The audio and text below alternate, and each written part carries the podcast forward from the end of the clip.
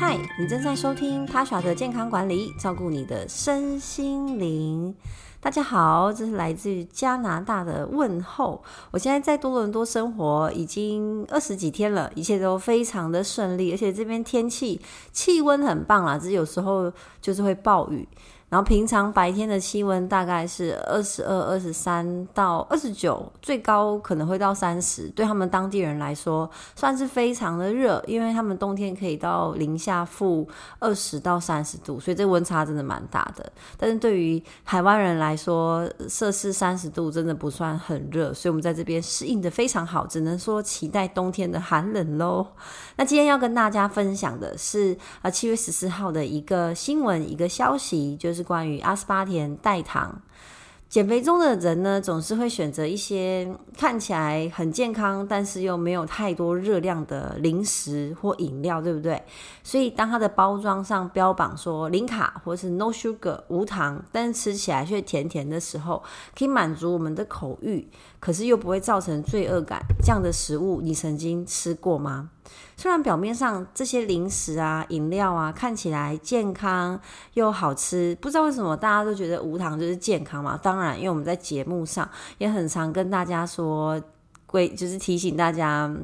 鼓励大家就戒掉糖啊，对对，无糖是好的。可是无糖却吃起来甜甜的东西，你应该要知道它有点怪怪的，对吗？所以观察一下这些包装背后的成分表，它是用了哪一种代糖？代糖本身呢，并没有热量，或是糖醇类呢，热量很低。可是有些人担心呢，虽然不会发胖，这些代糖对身体到底会不会造成负担？其实这个议题已经吵非常非常的久了。在七月十四号呢，世界卫生组织 WHO 它发布了一个研究报告，正式呢将阿斯巴甜这个常见的人造甜味剂正式列为第二 B 级可能的致癌物。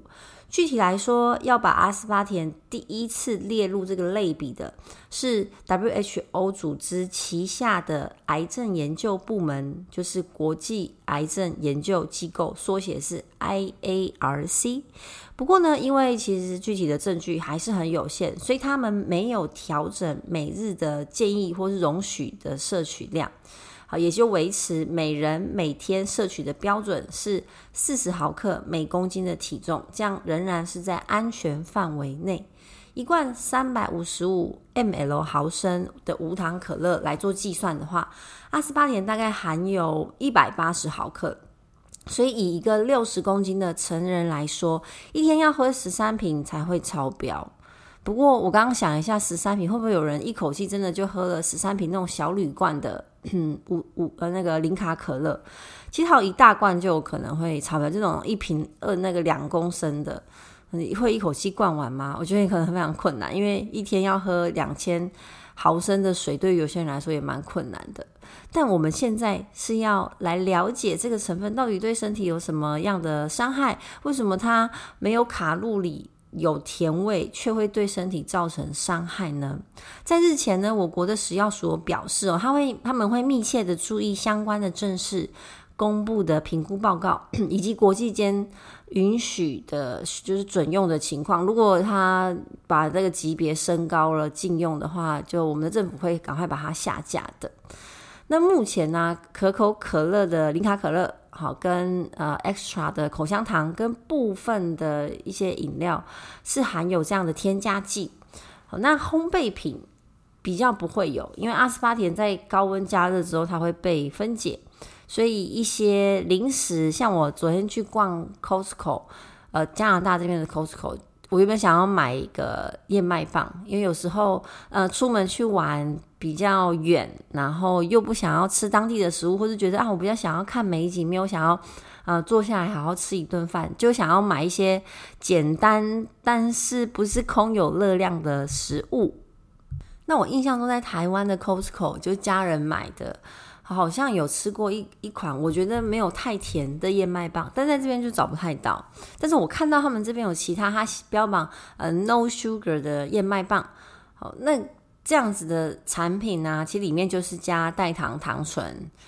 它的热量就相对会比较低。我是没有吃过这样子燕麦棒了，不知道味道怎么样。我后来还是没有买，maybe 下次会啊尝鲜看看。其实听起来可能的致癌物这个名称很可怕，不过我们先了解一下 I R C 的这个分类级别背后的原理。一类的致癌物就是对人体有明确致癌性的物质或混合物，所以像烟草、槟榔、酒精、大气污染、砒霜等等，都是被归类为一类的致癌物。二 A 类的致癌物呢，就是对人体致癌的可能性比较高。那在动物实验当中有发现充分的致癌证据。那对人体虽然有理论上的致癌性，但是实验性的证据有限，因为你不能拿着可能性，就是对动物都可能致癌，你不能用在人体上面做实验。那像是呢，加工肉皮、加工肉品或红肉，其实是被归类在二 A 类的致癌物。那二 B 类的致癌物呢，就是对人体的可致癌可能性再更稍微更低一点，比二 A 再低一点。那在动物实验中，其实发现的证据是不足、不够充分啦。然后对人体的致癌性的证据当然也是很有限，好像泡菜，呃，应该说制作过程不 OK 的泡菜，然后汽油，然后一些化学的化学物质。三类的致癌物呢，就是呃对人体致癌的性致致癌性的证据不充分，在动物实验当中也不充分。四类就是没有致癌性，就可能没有致癌性的物质，缺乏足够的证据。那目前。阿斯巴甜被分类为二 B，其实有点中间中间，跟手机辐射是同一个类别。那给大家一个冷知识哦，其实咖啡曾经也在二 B 致癌物的名单待了二十五年，在二零一六年的时候呢，从名单里面剔除。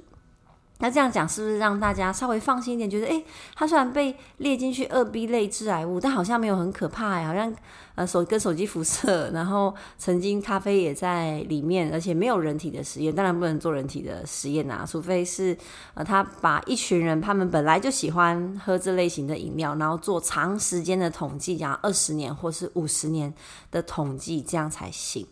代糖其实就是被设计用来取代糖的产品，所谓的 sugar 指的就是像白砂糖、黄砂糖、黑糖等等的。那通常它就是极极低的热量，甚至是零热量，但是甜度却可以比一般的糖高上很多倍，甚至数百倍。所以你只需要一点的代糖，就可以让我们感受到，哇，这甜味是很满足的。那其实目前的实验对于代糖到底会不会影响到我们的胰岛素分泌，还是有不同的观点。有一派的研究认为呢，呃，虽然代糖它没有热量，但它的甜味的感觉，就是在我们味蕾的作用，会让我们的身体更期待更多这种甜味。那你很难全部，当你渴望吃糖的时候，你全部都是吃代糖，这样可能一下会吃太多代糖。代糖吃太多，其实对于肠胃道是会有影响，有人会胀气，或是觉得不舒服。所以你说我现在想要吃蛋糕，我就刚好买到一个用代糖做的蛋糕，蛮难的，因为这个产品这样类型的商品在市面上并不算呃非常的多。有时候我也会觉得哇，如果可以吃到一个没有热量的蛋糕，罪恶感会低很多。但其实我们应该要往更源头去思考，为什么我的大脑这么的渴望甜食？因为说真的，从理性来看，甜食甜味这个感觉完全就是热量，它没有任何的呃营养来源跟成分。就算你说我现在加拿大，大家都会提到的枫糖，说它里面的营养成分比较高，热量比较低，但糖终究还是糖。你如果为了要摄取里面的营养成分而去摄取这个糖分的话，其实绝对是得不偿失的。所以我们的大脑会渴望这个甜味。跟我们的习惯、跟我们的味蕾引起的一些大脑的作用有很大的关系。那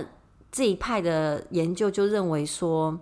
这样子的代糖虽然身体不会吸收到热量，也不会呃有葡萄糖的摄取到，可是呢，它对于味味觉的刺激还是会影响到胰岛素。那另一派则是认为这两者是没有关联的。在一九六五年的时候呢，阿斯巴甜在一次医学实验中意外的发现，我觉得很多物质的发现都是这样，它的甜度是蔗糖的两百倍，所以就开始被运用在各种的食物当中。那阿斯巴甜会有争议，就是因为后来科学家又发现说，它在人体水解之后呢，会产生氨基酸跟甲醇，甲醇对身体是会有危害的，有可能会让我们的视力丧失啊，导致癌症啊，严重的话可能会导致死亡。但当然这是要一定的量才会有这么可怕的副作用，所以它才会开始有各种的争议。那而且呢，代糖本身没有热量，会让你有那种错觉，就是诶，所以我可以吃很多。然后它没有办法向身体传递热量，好，因为它真的就不会被我们吸收，不会被我们被我们呃完全的分解，所以呢，嗯，你会觉得你尝到味觉上的满足感，可是你的身体其实没有吸收到热量，所以它会继续跟你要食物吃，然后导致我们就吃了过多的食物，所以它有促进食欲的说法。那口香糖里面含有阿斯巴甜，我们被它它被认为说对蛀牙有预防效果，我觉得是因为广告的关系，就木糖醇。可是木糖醇呢，容易被我们的肠道菌给发酵，所以如果你的本身消化速度比较慢的话，你过度的摄取木糖醇可能会有胀气的问题，哦，就不建议食用太多。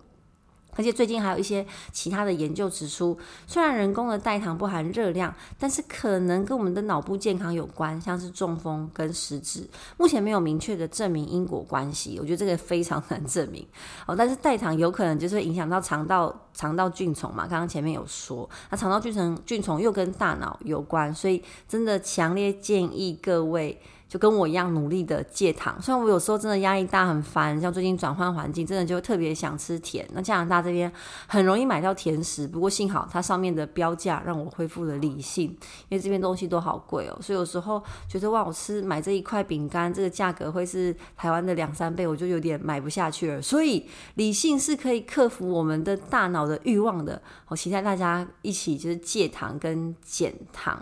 好，因为真正的。戒掉这个对糖味的糖糖类的渴望，你才能够真正的就是从这里面自由，不用说被人工代糖给隐瞒或是欺骗这样。那其实现在市面上的代糖分成天然跟人工，刚刚前面一直在讲的阿斯巴甜，然后还有糖精、呃蔗糖素，这些是人工的代糖。那天然的代糖呢，有罗汉果糖、菊糖。呃，赤藻糖醇、熟木糖醇等等，像我自己就有买一包赤藻糖醇。天然代糖的甜度会比较低，所以你要吃到一样的甜味就会加比较多。如果你真的现在觉得我无法完全没有糖，可是我也很认真想要往健康迈进的话，你可以考虑这一些天然的代糖。那赤藻糖醇是我觉得相对比较容易买到，然后它又可以用在烘焙跟啊、烹饪，它可以高温的烹煮。不过呢，不管是什么代糖，都不要吃太多。任何东西过量都可能会造成身体额外的负担。有有一个啊，英国的自然医学杂志在日前曾经发表过一个研究，指出常用的这个赤藻糖醇也可能会加速血栓的形成，增加中风跟心脏病发作的风险。呃，这个是一个研究报告啦，就是目前只观察到相关性，而不是因果性，所以它就只有可能。那也有动物实验发现，赤藻糖醇在吃到某一个量之后，会让血小板更容易凝结啊。所以，嗯，虽然我自己有买，但是我也很也不常用，可能放到快过期这样。呃，不过它就是一个替代品。当我在夏天觉得想要喝清凉冰的甜饮料的时候，我就会加一些。所以鼓励大家，我们在味觉上不要被甜味给绑架。但如果真的想要吃的时候呢，你觉得有点忍不住的时候呢，妥善的做选择也很重要。我现在在外面买食品、买一些零食的时候，我翻过来成分表，第一个就是看它的含糖量，因为有时候你的味觉觉得还好啊，这不会很甜，应该还好吧？你认真看它的糖量，你会吓到。因为我们的味觉越吃甜，它会对于这个味道越不敏锐，所以可能不太甜，但却含有很多糖。所以我们一定要关心自己吃下去了什么东西，以及我吃进去了多少糖，不然不知不觉就会变胖。之外呢，这些精致的糖分，哦，就白砂糖这一些，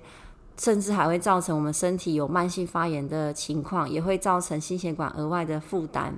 那在戒糖的这段时间，过渡期借用一下代糖，我觉得是 OK，但是不能取代的心态，就是哦，反正我现在就吃代糖，我还是可以无限制的吃。你还是要知道，这个东西其实它对身体是没有健康，甚至还有副作用的负面的影响。所以最好的情况就是我们不会过度的渴望甜味。以上就是今天的分享。如果你喜欢我的内容的话，请帮我分享给更多人知道，也欢迎来我的 IG 跟粉丝页跟我互动哦。我们下期见，拜拜。